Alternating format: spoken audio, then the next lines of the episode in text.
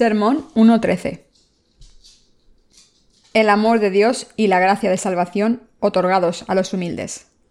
Lucas 1.26-38 Al sexto mes, el ángel Gabriel fue enviado por Dios a una ciudad de Galilea llamada Nazaret, a una virgen desposada con un varón que se llamaba José, de la casa de David. Y el nombre de la virgen era María. Y entrando el ángel en donde ella estaba, dijo, Salve, muy favorecida, el Señor es contigo. Bendita tú eres entre las mujeres. Mas ella, cuando le vio, se turbó por sus palabras y pensaba qué salutación sería esa. Entonces el ángel le dijo, María, no temas, porque has hallado gracia delante de Dios. Y ahora concebirás en tu vientre y darás a luz un hijo, y llamarás su nombre Jesús.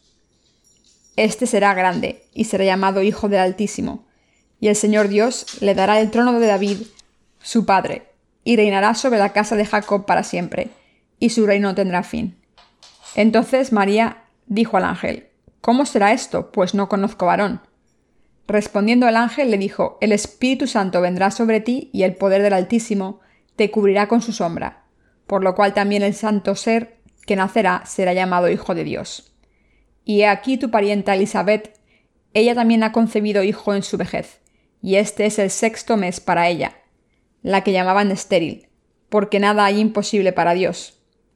Entonces María dijo, He aquí la sierva del Señor, hágase conmigo conforme a tu palabra. Y el ángel se fue de su presencia. Lucas 1, 45, 55. Y bienaventurada la que creyó porque se cumplirá lo que le fue dicho de parte del Señor. Entonces María dijo, Engrandece mi alma al Señor, y mi espíritu se regocija en Dios mi Salvador, porque ha mirado la bajeza de su sierva, pues he aquí, desde ahora me dirán bienaventurada todas las generaciones, porque me ha hecho grandes cosas el poderoso. Santo es su nombre, y su misericordia es de generación en generación, a los que le temen.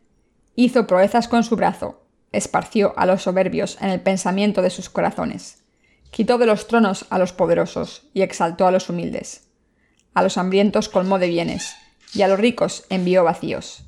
Socorrió a Israel su siervo, acordándose de la misericordia de la cual habló a nuestros padres, para con Abraham y su descendencia para siempre.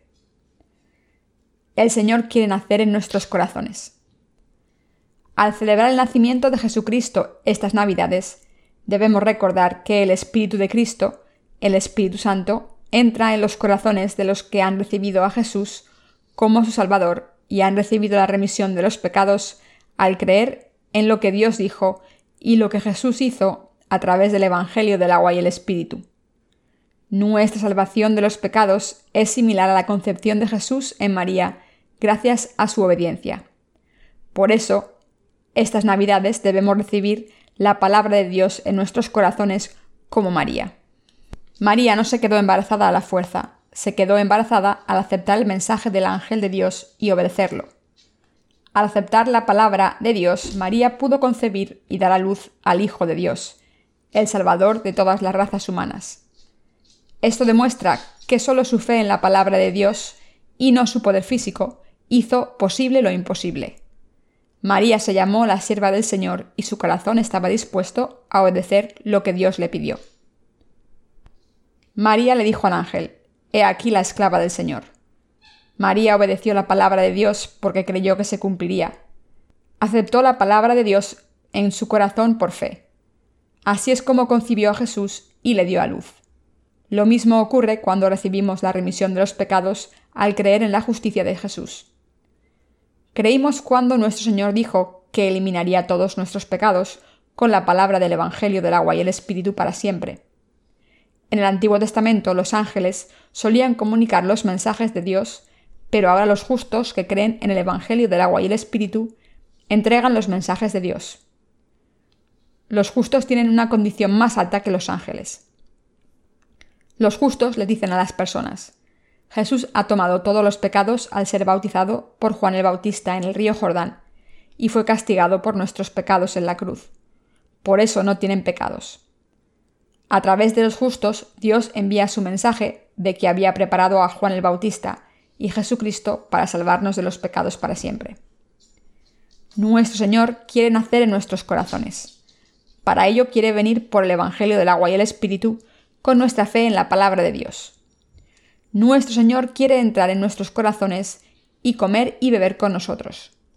Quiere vivir con los que creen en el Evangelio del agua y el Espíritu para siempre. Dijo que estaría con sus discípulos hasta el fin del mundo. Podremos convertirnos en el pueblo de Dios al confesar nuestra fe en su palabra, como María. Ella dijo que era la esclava del Señor y que quería que se hiciese su voluntad según su palabra. Cuando creemos en la palabra de Dios, podemos concebir al niño Jesús en nuestros corazones. Podemos tener a Jesús en nuestros corazones si tenemos fe en Jesucristo, quien vino por el agua y el Espíritu. ¿Me entienden? El Señor está con nosotros, sean cuales sean las circunstancias. Dios utilizó a María para cumplir su justicia. María era solamente una sierva humilde antes de concebir al Señor. Hoy en día hay personas que oran a María, la adoran como si fuese Dios. Oran Santa María, Madre de Dios, ruega por nosotros pecadores. Insisten en que María es la Madre de Dios porque es la Madre de Jesucristo, el verdadero Hijo de Dios. Sin embargo, solamente era una sierva humilde antes de escuchar el mensaje de Dios.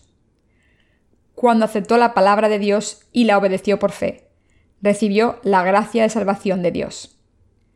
La gracia de Dios descendió sobre ella. El ángel la saludó diciendo, Salve muy favorecida. Hemos encontrado favor con Dios al ser salvados. Dios envió a Jesús y redimió los pecados de los que creyeron en la justicia de Jesús. En otras palabras, Dios nos ha vestido con su justicia.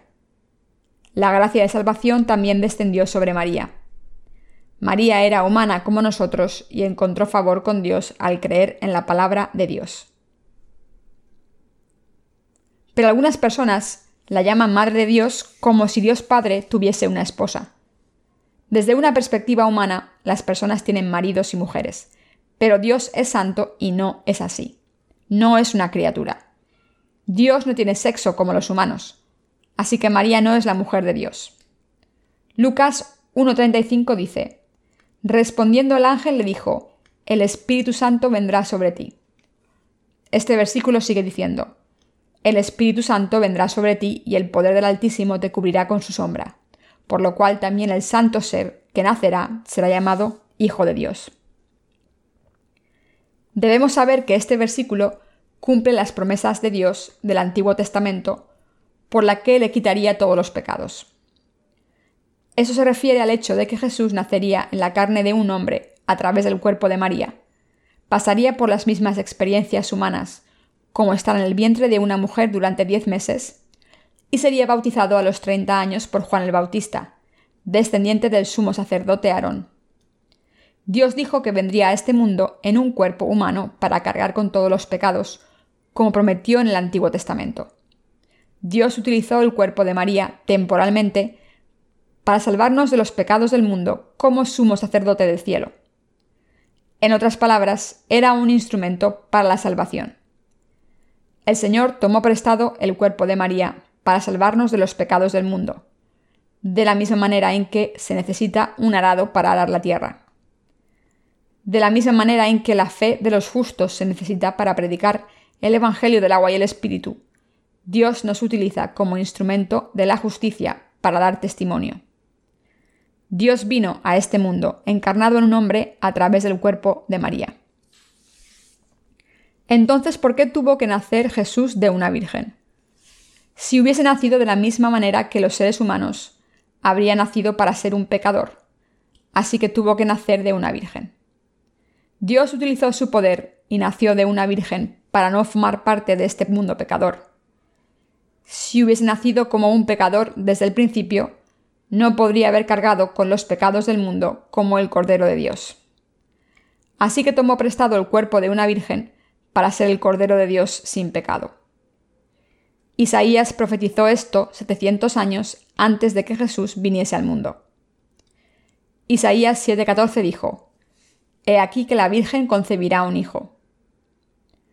La llegada de Jesús al mundo a través de una Virgen fue profetizada 700 años antes de la llegada del Señor. Mateo 1.23 dice lo mismo. He aquí que la Virgen concebirá un hijo, y le llamarán Emmanuel, que significa Dios con nosotros. Jesucristo, que es Dios, nació de una Virgen para estar con nosotros y tomar todos nuestros pecados en su cuerpo mediante su bautismo.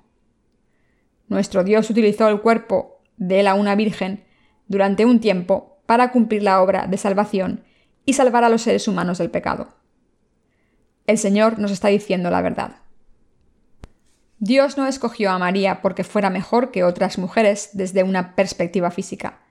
La escogió para cumplir la palabra dada a Isaías. El Rey de Reyes decidió nacer de una mujer humilde como María y nos salvó de los pecados del mundo. Dios tomó prestado el cuerpo de una virgen para venir al mundo y salvarnos de los pecados. Para hacer su obra, Dios no utilizó ningún método natural, sino supernatural. María se describe como una mujer normal, como nosotros, en el pasaje de las Escrituras de hoy. Por supuesto, Dios le dio un favor especial. ¿Por qué? Porque aceptó el mensaje del ángel de Dios y lo obedeció. Esto es lo mismo que recibir la remisión de los pecados al creer en el Evangelio del agua y el Espíritu. María también recibió la remisión de los pecados. Llevó a Jesús en su vientre durante diez meses y le dio a luz. Cuando Jesús tenía doce años, María lo perdió de vista cuando volvía de Jerusalén, pero lo encontró tres días después en el templo, exponiendo la ley de Dios con los maestros de la ley. Entonces Jesús le dijo, ¿Por qué me buscabais? ¿No sabíais que en los negocios de mi Padre me es necesario estar? Lucas 2.49. Y ella retuvo todas esas cosas en su corazón. Seguramente recordaría que Jesús había nacido de ella, pero que en realidad era el Hijo de Dios y el Salvador, así que no era suyo, sino de Dios. María creyó en la palabra de Dios y visitó a Isabel cuando estaba embarazada de Jesús. Isabel estaba embarazada de Juan el Bautista y se movió de gozo en el vientre de Isabel. Así es como María e Isabel se vieron. Isabel recibió a María con gran gozo, como está escrito. Exclamó a gran voz y dijo, Bendita tú entre las mujeres y bendito el fruto de tu vientre. ¿Por qué se me concede esto a mí, que la madre de mi Señor venga a mí? Lucas 1, 42, 43. Era Jesús quien estaba en el vientre de María. Dios el Salvador, que estaba en el vientre de María por su fe, diciendo, Y bienaventurada la que creyó, porque se cumplirá lo que le fue dicho de parte del Señor. Lucas 1:45. Entonces María, llena del Espíritu Santo, profetizó. Engrandece mi alma al Señor, y mi espíritu se regocija en Dios mi Salvador, porque ha mirado la bajeza de su sierva. Pues he aquí, desde ahora me dirán, bienaventurada todas las generaciones. Lucas 1, 46, 48. Hermanos y hermanas, es cierto que María estaba bendita. Dios le dio este favor porque dio a luz a Dios. De la misma manera, si hacemos la obra del Evangelio, estamos benditos ante Dios. Esta es una gran bendición. María dijo que Dios la consideraba una sierva. María alabó la justicia, el amor y la misericordia de Dios. María se consideró una persona humilde. Pero ¿qué piensan de ella algunos cristianos? La Biblia dice claramente que se llamó a sí misma una sierva humilde. Se humilló, Pensó que era una gran bendición que el Señor la hubiese utilizado. De hecho, era una de las muchas personas que Dios utilizó para su obra. María dijo, porque me ha hecho grandes cosas el poderoso. Santo es su nombre, y su misericordia es de generación en generación. Lucas 1:49. En este pasaje, el poderoso se refiere a Dios. El Dios de toda la creación se convirtió en un feto en su cuerpo por su palabra. Jesucristo nació del cuerpo de María. Y su misericordia es de generación en generación a los que le temen. Lucas 1.50. Los que pueden concebir al niño Jesús y darle a luz en sus corazones están benditos y obedecen la palabra de Dios. Dios favorece a los que obedecen su palabra. Dios obra y permanece en los que le temen. Los que no temen a Dios no pueden tener a Dios en ellos. Los que temen a Dios y le aman verán la misericordia de Dios de generación en generación. La gracia de salvación de Dios desciende sobre los que le temen. Hizo proezas con su brazo, esparció a los soberbios en el pensamiento de sus corazones. Lucas 1.51 Nuestro Señor vino al mundo y salvó a los que le temen, pero esparció a los orgullosos e insolentes ante Dios. Dios destruye a los que le desafían con pensamientos arrogantes. Según una leyenda, se dice que Poncio Pilato se volvió loco después de entregar a Jesús para ser crucificado y murió de locura. Dios también castiga a los que persiguen al pueblo de Dios. Aunque Jesús nació como el Salvador, juzga a los orgullosos como el juez. El niño Jesús que estaba en el vientre de María es el Dios que tiene todo el poder y autoridad. Dios esparció a los orgullosos en las imaginaciones de sus corazones, como está escrito. Ha bajado a los poderosos de sus tronos. Lucas 1.52. Dios ha rebajado a los que abusan de su poder, autoridad y fama. Si Dios no hubiese venido a este mundo, los poderosos habrían seguido teniendo poder. Las autoridades del mundo pasan su poder a sus hijos y nietos, porque cuando toman el poder no quieren que otras personas se lo quiten. Sin embargo, Dios rebaja a las autoridades que son demasiado orgullosas. La Biblia dice que Jesús rebaja a los poderosos y orgullosos. Jesús los ha rebajado de sus posiciones. El bebé que María llevó en el vientre es este Jesús. A los hambrientos colmó de bienes y a los ricos envió vacíos. Lucas 1.53. El Señor ha llenado a los hambrientos con cosas buenas. Esto significa que viene a llenar a los hambrientos, vestir a los desnudos y dar fuerzas a los débiles pero rebaja a los ricos y poderosos y esparce a los orgullosos. Jesús, quien vino como un niño, ha hecho todas estas cosas. El Señor ha exaltado a los humildes. Lucas 1.52. No saben cuánto exalta Dios a los humildes. Me gustaría contarles mi historia como ejemplo. No tengo que mencionar a nadie más. Mi vida era muy humilde y no tenía nada. ¿Cómo pude sobrevivir? No tenía dinero. Cuando intentaba encontrar trabajo me ponía enfermo. Mi infancia fue muy humilde. Sería un hombre desesperado si no hubiera sido por el Señor y su justicia. A los veintitantos años empecé a creer en Jesús. Fui salvado de mis pecados mediante el Evangelio del agua y el Espíritu, diez años después de aceptar a Jesús como mi Señor. Durante los primeros diez años después de creer en Jesús, no conocía el Evangelio del agua y el Espíritu, y mi vida de fe no daba frutos. Todo lo que tuve que hacer en el seminario fue acabar mis semestres y escribir una tesis para obtener mi máster de teología. Sin embargo, me sentía muy miserable y frustrado porque no conocía la Biblia lo suficiente como para enseñar. No estaba seguro de qué hacer como pastor, aunque tenía todas las calificaciones desde el punto de vista del mundo. Entonces Dios me dijo con su palabra en mi corazón, si Jehová no edificare la casa, en vano trabajan los que la edifican. Salmos 127, 1. Pensé, si Dios no me hubiese ordenado como pastor, ¿qué tipo de pastor sería, aunque mi denominación me hubiese ordenado? Me sentía muy mal. En ese momento estaba empezando mi último semestre. Fingí que me iba a cambiar de colegio mayor, pero me fui a casa con mi equipaje sin saber qué hacer. Entonces pensé, ¿De qué me sirve seguir estudiando en el seminario? ¿Por qué debería estudiar este último semestre si no me sirve de nada? En ese momento era muy humilde ante Dios, pero Dios me ayudó con la verdad del Evangelio del agua y el Espíritu. Dios me visitó con su palabra escrita y me levantó. Les estoy diciendo que Dios nos ha levantado a los que hemos recibido la remisión de los pecados al creer en el Evangelio del agua y el Espíritu. Si no hubiésemos sido humildes, Dios no podría habernos levantado. Hermanos y hermanas, recuerden que Dios levanta a los humildes. Nos ha levantado. No sé si les ha levantado a ustedes, pero a mí me ha levantado. Era una persona miserable en todos los sentidos. Sin embargo, el Señor me levantó. Le doy gracias a Dios por esto. A los hambrientos colmó de bienes y a los ricos envió vacíos. Lucas 1.53. Es cierto, ¿Puede un hombre rico llevarse su dinero con él cuando muere? Entramos en la vida desnudos y salimos de ella desnudos. Alejandro Magno dijo, Como no traje nada conmigo cuando nací, haced un agujero en mi ataúd cuando muera para enseñar que no me llevo nada. Él sabía la verdad. Sabía que había nacido desnudo y que iba a morir desnudo, sin nada, aunque fuese muy rico. Así que dijo la verdad. Dios ha enviado a los ricos con las manos vacías. Por otro lado, ha llenado a los hambrientos con cosas buenas.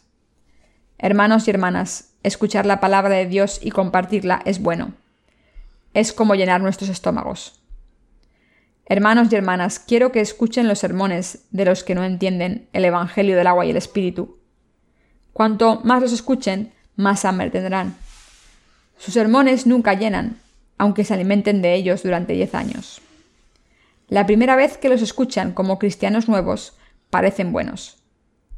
Pero a medida que pasa el tiempo, tendrán cada vez más hambre por mucho que se alimenten de ellos. Si los escuchan durante 50 años, morirán de hambre. Ahora nos hemos convertido en fuente de bendiciones al recibir la bendición de la justicia del Señor primero. Somos los benditos que comparten las bendiciones con los demás. Nos hemos convertido en hijos de Dios que tienen a Jesucristo en sus corazones para hacer la obra espiritual. Ahora el mundo está a punto de acabarse. Los israelitas actuales siguen esperando al Mesías del Antiguo Testamento.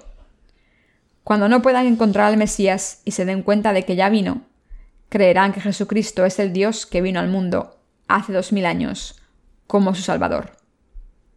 Se darán cuenta de que Jesús, a quien entregaron a los soldados romanos hace dos mil años, era el Hijo de Dios y el Mesías que se levantó de entre los muertos al tercer día, y ahora está sentado a la derecha del trono en el cielo. Aceptarán el hecho de que Jesús tuvo muchos testigos de su resurrección. Esta prueba histórica muestra que es el Salvador. Cuando los israelitas crean en el Evangelio del agua y el Espíritu, el mundo acabará. No habrá nada que conseguir. Dios deja a los israelitas sufrir para que vuelvan a Él. En el fin de los tiempos, habrá un político como rey de todo el mundo, que será el siervo de Satanás. Unirá al mundo y creará un solo gobierno. Para tener el control sobre todo el mundo, pondrá una marca en la frente o en la mano derecha de sus seguidores. Apocalipsis 13, 16, 18. Entonces todo el mundo hará lo que les pida. Bajo este gobierno habrá muchos tipos de personas. Un tipo estará compuesto por las personas que creen en Dios, pero que recibirán la marca para sobrevivir. Otro tipo será el de las personas que no creen en Dios, pero creerán en este gobernante como su Salvador. Entonces los justos serán separados de los pecadores. Habrá muchos mártires. El libro del Apocalipsis dice que habrá muchas personas que creen en la justicia de Dios. Esta es la última cosecha. Cuando llegue el momento, muchos de los que creen en el Evangelio del agua y el Espíritu volverán al Señor serán perseguidos hasta la muerte para mantener su fe. Serán testigos de la justicia de Dios a través de su muerte. La Biblia dice que habrá muchos mártires que jurarán creer en Dios y entonces el mundo se acabará. Habrá enfermedades dolorosas, pero no mortales por todo el mundo. Y los desastres naturales ocurrirán en todos los rincones de la tierra. La Biblia dice que estas cosas ocurrirán algún día. Dios acabará este mundo después de salvar a su pueblo. Hermanos y hermanas, esto no es ciencia ficción, sino realidad. La era de las ideologías como el comunismo ha pasado. ¿Qué mueve el mundo hoy en día? El poder económico. No las ideologías ni las doctrinas, sino el poder económico. Surgirá un líder en el campo de la economía y se convertirá en el líder de la economía mundial. Ha habido una gran competición entre los poderes y organizaciones económicas como la UE, NAFTA y APEC. La APEC se fundó para ayudar a los países de Asia en el Pacífico y la Unión Europea trabaja por el avance económico de Europa. La Unión Europea quiere restaurar a Europa como potencia económica mundial. La NAFTA se creó con la intención de velar por los intereses de los países de Norteamérica. Pero cuando surja un problema económico, empezarán a luchar entre ellos y sus organizaciones se disolverán. Si uno de ellos se aísla, la unidad y el contrato se romperán. Así que cuando todo se venga abajo y el mundo cambie, aparecerá una persona extraordinaria que parecerá arreglar todos los problemas mediante negociaciones. Así el mundo entero le escuchará y dependerá de él, y todos se someterán a su poder. Entonces las industrias tecnológicas habrán avanzado mucho. Cuando llegue el momento, este gobierno mundial podrá tatuar a la gente con códigos de barras. A través de estos códigos de barras podrá controlar a todo el mundo, y este gobierno será posible gracias al código de, barras unificado. Es muy posible que los creyentes y los no creyentes se dividan y los nacidos de nuevo sean ejecutados por los incrédulos. Algunos creyentes que recibirán protección especial de Dios vivirán hasta el final. Una cosa es cierta, que los creyentes, vivos y muertos, ascenderán al cielo cuando el Señor vuelva. Las tumbas de los creyentes muertos se abrirán y resucitarán. El Señor los levantará. Los vivos serán transformados antes de ser levantados por el Señor. ¿Les suena esto a ficción? Si piensan en esto desde una perspectiva humana, parece una película. Sin embargo, esto ocurrirá en el futuro cercano. La Tierra se acabará y esto no es una historia de ciencia ficción, sino la verdad. Les estoy diciendo que esto no es una historia de ciencia ficción, sino la verdad. La gente no ha pensado en esto demasiado. Si la gente pensase en ello, se volvería loca y por eso se inventan historias para ocupar sus mentes. En tiempos de Noé también había una nueva generación. Esta nueva generación disfrutaba comiendo, bebiendo y viviendo en el momento como si fuera el último día. Como en tiempos de Noé, hoy en día hay una nueva generación. Por eso no hay futuro para la humanidad. El aire, el agua, la economía y todos los demás aspectos de la vida no están mejorando en realidad todo está empeorando. Están viviendo en una era pacífica y próspera. Quien no crea esto tendrá problemas. Pero los que creen en esta palabra superarán las dificultades por fe. Sufrirán menos cuando lleguen las tribulaciones porque sus corazones están preparados para las tribulaciones. Por otro lado, los incrédulos sufrirán mucho más porque no saben nada. Los científicos dicen que los recursos naturales del mundo se habrán extinguido en el 2020 o 2030. Muchas personas no creen en esto, pero pasará, crean o no crean. Deben saber la diferencia entre creer y no creer. No quiero amenazarles.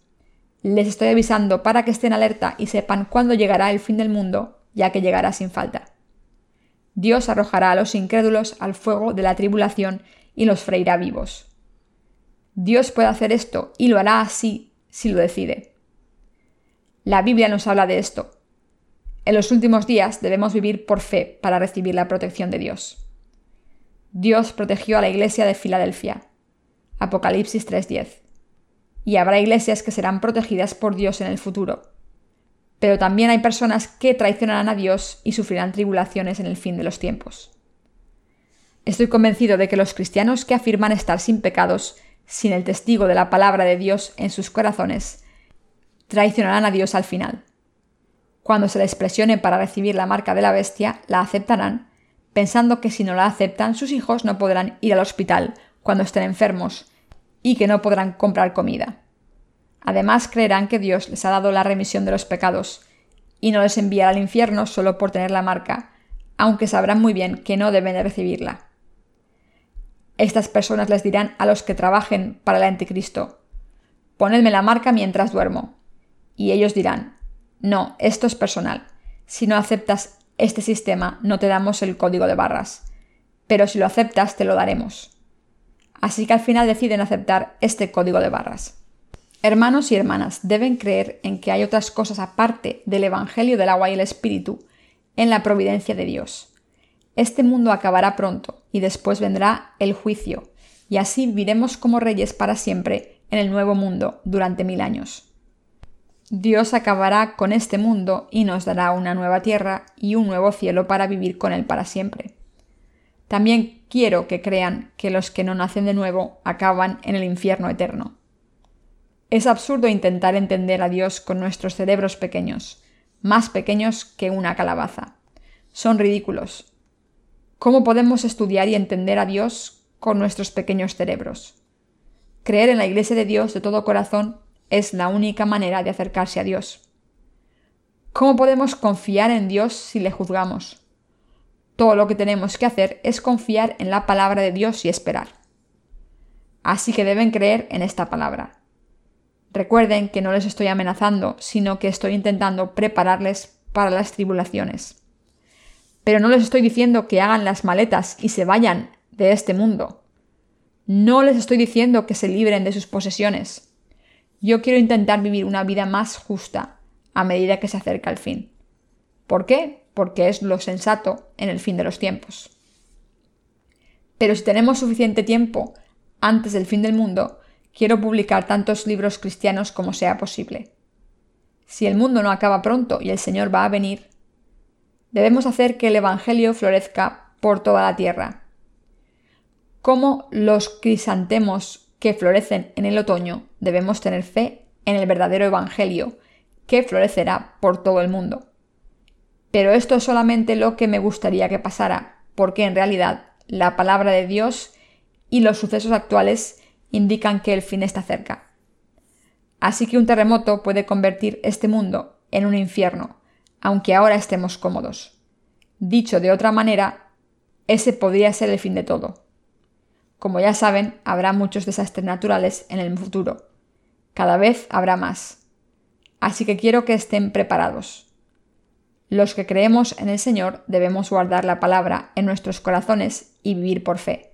¿Me entienden?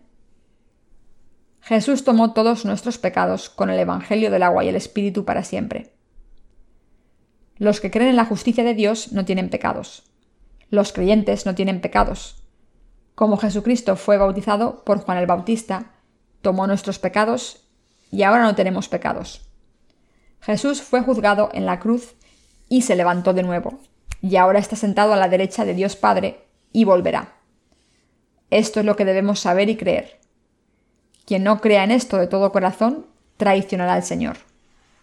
Solo si la palabra de Dios está en el centro de nuestros corazones, podrá darnos el poder de hacer la voluntad de Dios y no le traicionaremos.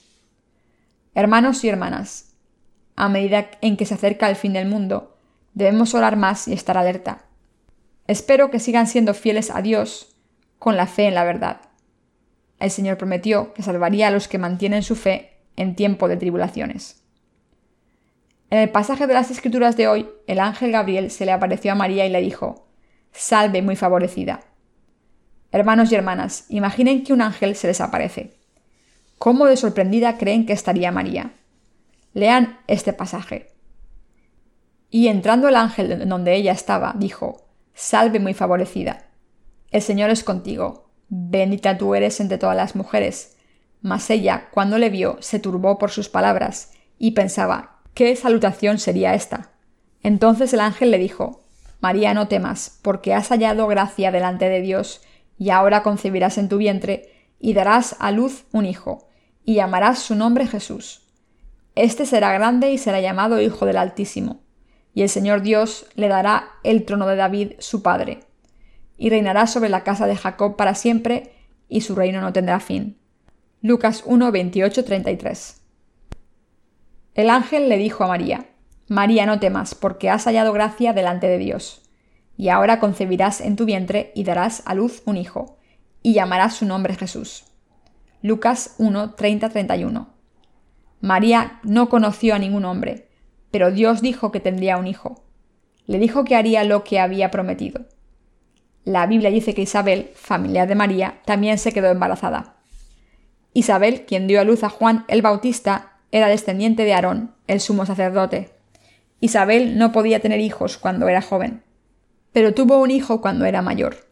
Esto ocurrió por su fe cuando aceptó el mensaje del ángel. María también se quedó embarazada al aceptar el mensaje del ángel. María confesó que era una sierva humilde del Señor y oró porque se cumpliera la voluntad de Dios. Como era muy obediente, pudo concebir un niño que creció en su vientre y después nació en este mundo. Al aceptar la palabra de Dios, María pudo concebir a Jesús y darle a luz. Lo que María hizo para concebir a Jesús es lo mismo que recibirle en nuestros corazones. Dios no nos envía ángeles como hizo con María, sino que nos habla a través de sus siervos. He borrado todos vuestros pecados. Sois los hijos de Dios y mi pueblo. Dios nos muestra sus planes a través de su palabra y es concebido en nosotros. Cuando aceptamos la palabra de Dios para la salvación, Él nos adopta como hijos suyos. Al celebrar estas Navidades debemos pensar en esta verdad. María era una virgen que nunca había tenido relaciones sexuales con un hombre. ¿Cómo pudo tener hijos entonces?